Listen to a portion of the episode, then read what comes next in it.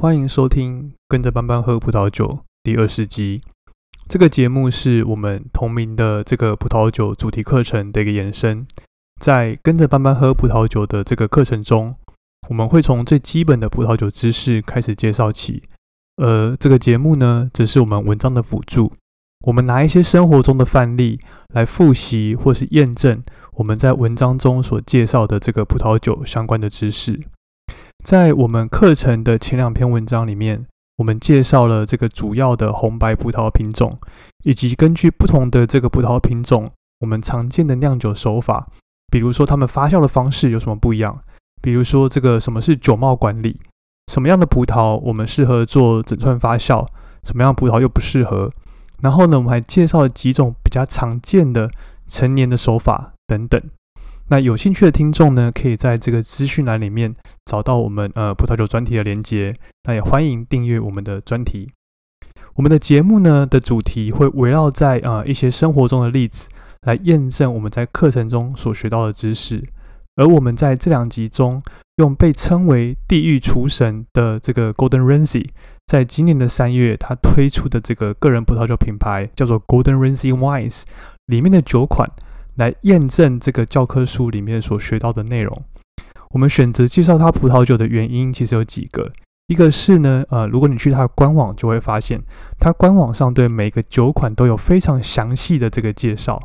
那从它是怎么样制作这款这款酒，它制作这款酒的哲学，它怎么样挑选它的葡萄，它的酿酒的手法，品饮的笔记，然后再到这个食物的搭配和食谱等等，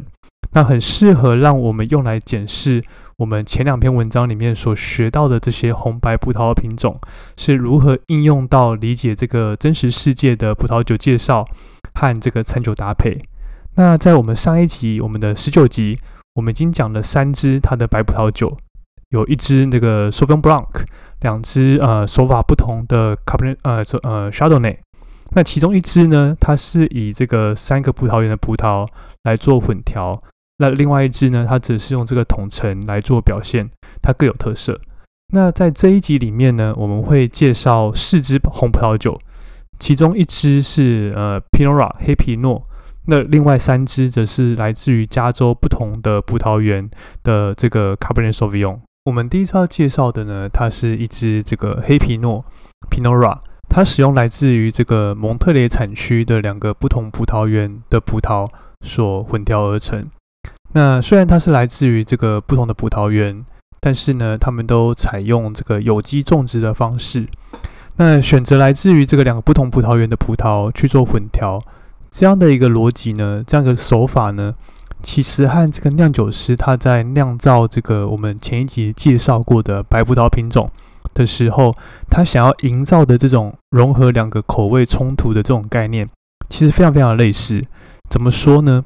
我们可以看到这支酒呢，它所使用的这个黑皮诺，所来自于的这个两个葡萄园，它的气候其实是截然不同的。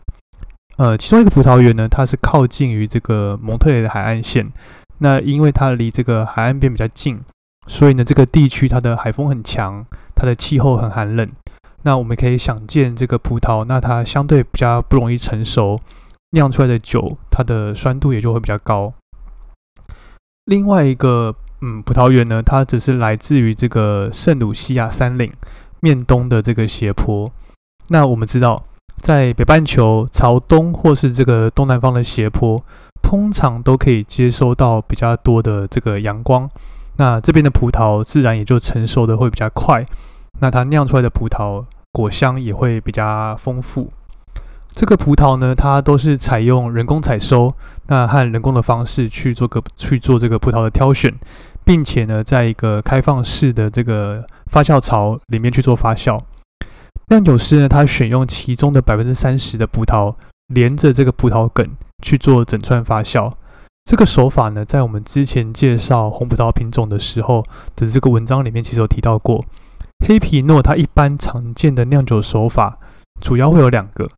其中一个呢是呃去梗之后再做榨汁，这是什么意思呢？就是它在榨成这个葡萄汁之前呢，它会先把这个葡萄梗先把它去掉，有一个比较清澈的葡萄汁之后，再进去做发酵。那发酵的时候呢，采用这个发酵前静置法，来把这个葡萄里面的颜色、单宁和风味把它萃取出来。这是一个相对比较柔和的一个方式。那另外一个方法呢，是这个它将一部分的葡萄连着这个葡萄梗去做发酵。这什么意思呢？就是它在发酵的时候，其实这个葡萄它是带着它的梗的。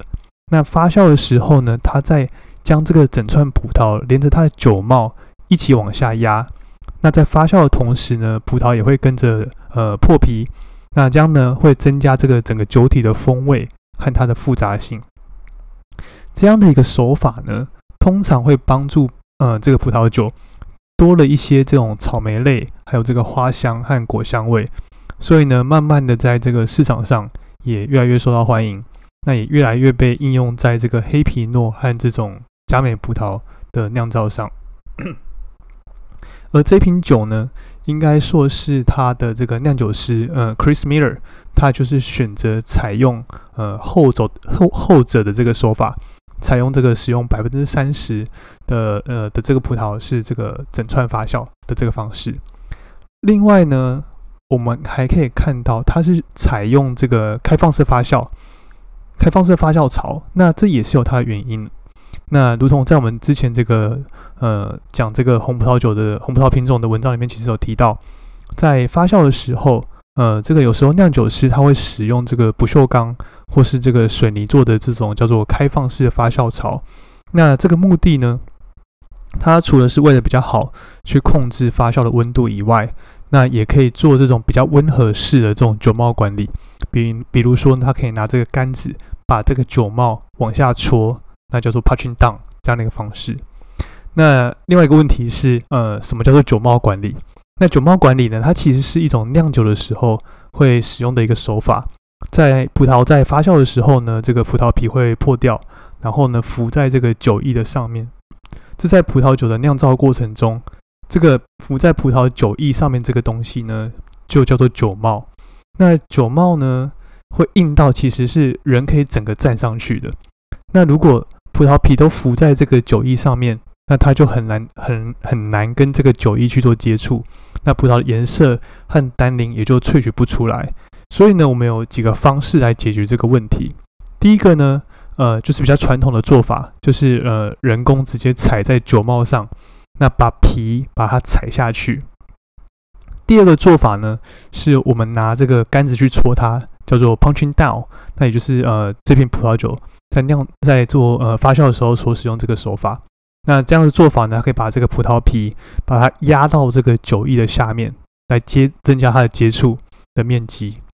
第三个做法呢，是用这个邦普把酒液呃从下面抽上来，然后淋到这个酒帽上面去。那这样一个方式呢，我们又称为淋汁。那这瓶酒呢，这瓶黑皮诺呢，他们会酿酒师他们会每天去做两次的这种酒帽管理。拿杆子去呃把酒帽往下戳，增加它跟这个酒液呃接触的这个表面积，这样呢可以把这个葡萄的风味和它的单宁把它萃取出来。然后呢，在这个发酵完成之后，他们会呃再用这种中性的旧橡木桶在里面陈酿大约十二个月。那他不去做这个过滤和澄清，就直接装瓶上市。那他使用这个中性的旧橡木桶的原因。其实也是因为不希望这种新的这种橡木桶会影响了这个黑皮诺它最原先的这种葡萄的这种风味。官网呢，它形容这瓶酒，它带有这种中性的酒体，还有这种比较优雅的这种樱桃啊、红李子还有红梅的香气。它的果味呃很纯净，那在后段呢会增加一些这种野味的这种复杂度，很适合搭配的食物的范围其实很广。那从这个威灵顿牛排。蘑菇的团子、烤鱼和烤野味等等，官网上的食谱和食物的照片其实都相当的诱人，那很推荐可以上去看一下。Golden 的这个品牌呢，它有三支 Cabernet Sauvignon，那 Cabernet Sauvignon 呢是加州盛产的这个葡萄品种，所以呢，在它八支酒里面占了三支，其实并不是很意外。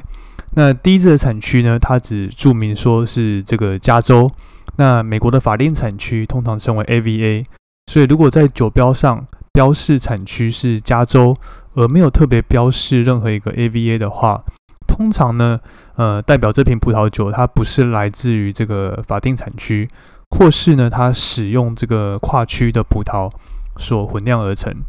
那这款酒的葡萄呢，它是来自于这个叫做圣贝尼托县，呃，圣贝尼托 County。从我们这个呃，我们其实把我们其实我放一篇文章，那这个文章里面有这个地图，那我们可以在这地图的右上方看到，呃，它我们可以找到这个呃呃圣贝尼托 County 它的位置。我们可以看到呢，它它是位在这个呃蒙特雷县这个比较内陆的一个地区。那因为呢，它已经很远离了这个海岸线，所以气候相对会比较温暖，那也适合生长卡呃卡布兰索菲。它这个葡萄园呢，它也是呃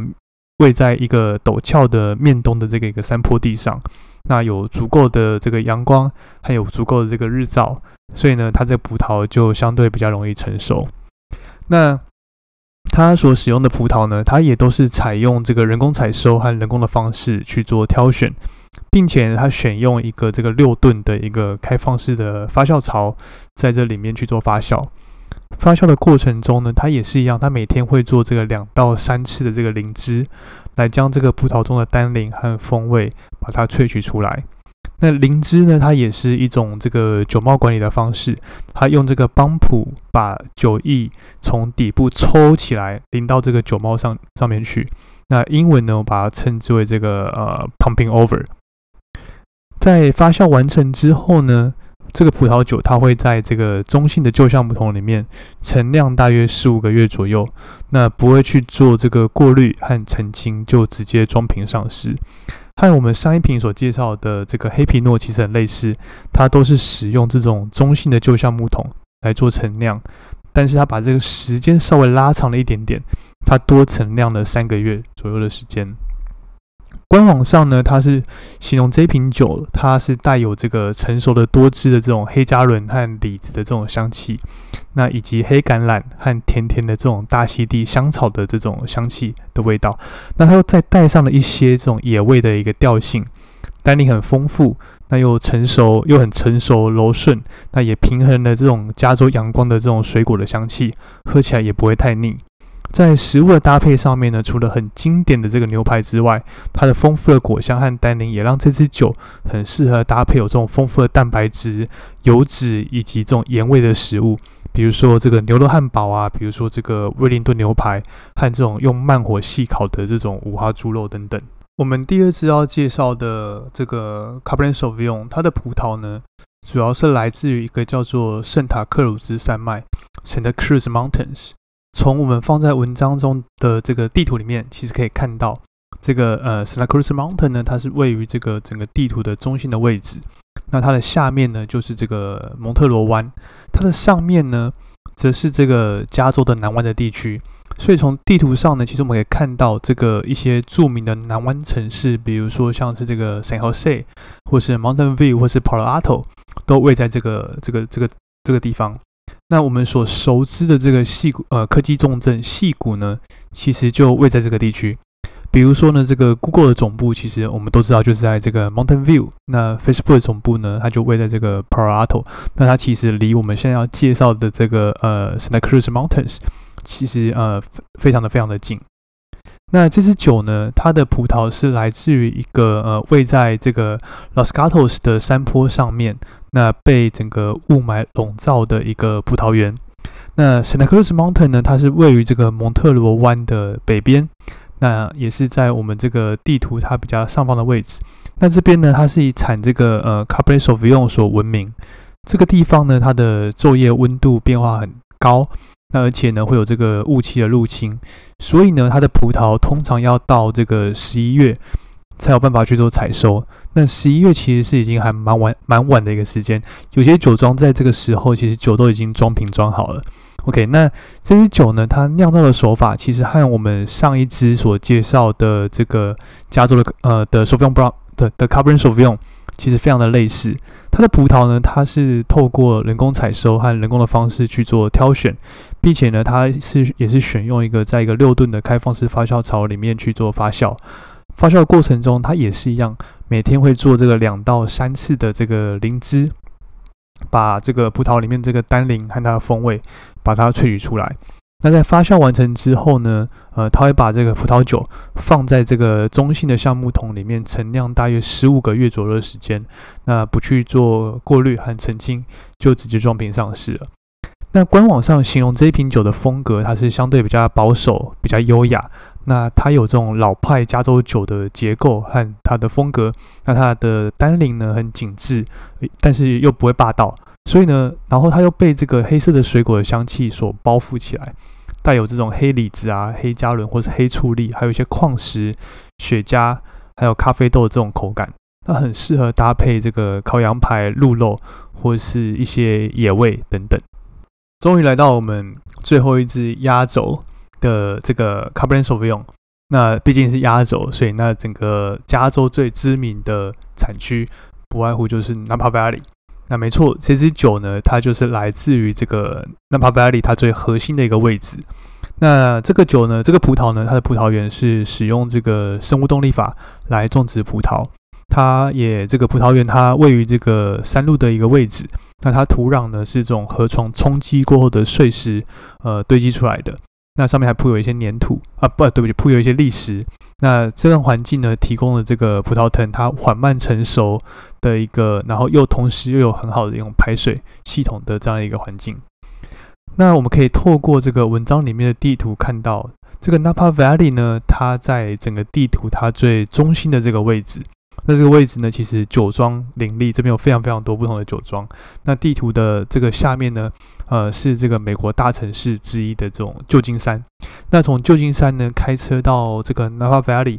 呃，它根据呃根据你去的这个酒庄不同，时间不太一样。那大约都可以大概在一个半小时到两个小时左右，就可以直接从呃旧金山开车到你 Napa Valley 想要去的这个酒庄。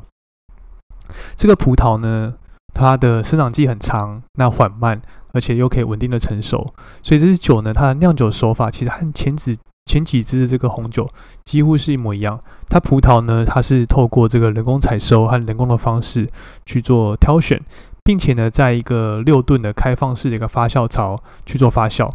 发酵的过程中呢，它每天会做大约两到三次的这个灵芝，把葡萄里面的单宁和风味把它萃取出来。那比较不一样的地方呢，和前几支酒比较不一样的地方是在于说，它发酵过后呢，它会再去将这个百分之二十五的酒放在新的这个橡木桶里面去做陈年，那另外百分之七十五呢，则放在这个比较旧的大呃比较中性的这种旧的大的橡木桶里面陈年。那全部陈年十五个月之后呢，它不做过滤和澄清，就直接装瓶上市。官网上呢，它形容这一瓶酒是说它的整个酒体很坚实，那水果的香气很强烈，结构饱满，但是口感呢又不会到很难以亲近。它带有这种经典的风味，像是呃黑醋栗啊、红樱桃或是黑樱桃，还有一些石墨、雪茄和烟熏烟草、香草、咖啡和这种烤过的坚果的这种味道等等。那现在呢，就是它的适应期，但是呢，你也可以选择继续陈年，再多放个几年再喝，也可以，也很适合。那它适合搭配的食物呢？官网说是叫做越大越好，the bigger the better。OK，比如说那个战斧牛排，或是这种烤出大理石纹路的这种热眼牛排、炖牛夹，还有这种细火慢炖的这种牛胸肉。以上呢，就是呃我们这一集的内容，总共介绍了这个四支红葡萄酒。其中一支是这个 Pinot Noir，那有三支呢，则是来自于不同产区的这个 Cabernet Sauvignon。听完之后呢，是不是这个很想喝喝看啊？其实我也是，但可惜呢，这个台湾买不到。呃，不过没关系，就是呃，我们这一集呢，其实主要的目的是希望呃，透过看这个品牌它对于它的葡萄酒产品这个描述，来验证说我们所学习到的这个葡萄酒的知识。那如果口渴的话呢？其实我们是还是可以去呃开一些其他我们买到的酒来试试看，比如说我们这集介绍其实是这个呃加州酒，就是美国酒。那其实呃美国酒在台湾其实不管是在大卖场或是在网络上，其实都还蛮容易可以买得到的。那如果对于订阅我们的专题有兴趣呢，那我也我也会把这个链接放在我们的资讯栏里面。我们每个月呢会有四篇关于这个葡萄酒知识的文章，呃由浅入深。目前呢有两篇免费的文章是介绍常见的这个红白葡萄品种，那接下来呢，我们也会介绍这个葡萄的种植，还有葡萄园的管理，然后呢，再延伸到这个各个世界主要国家的这个葡萄酒产区。那我们下集见，拜拜。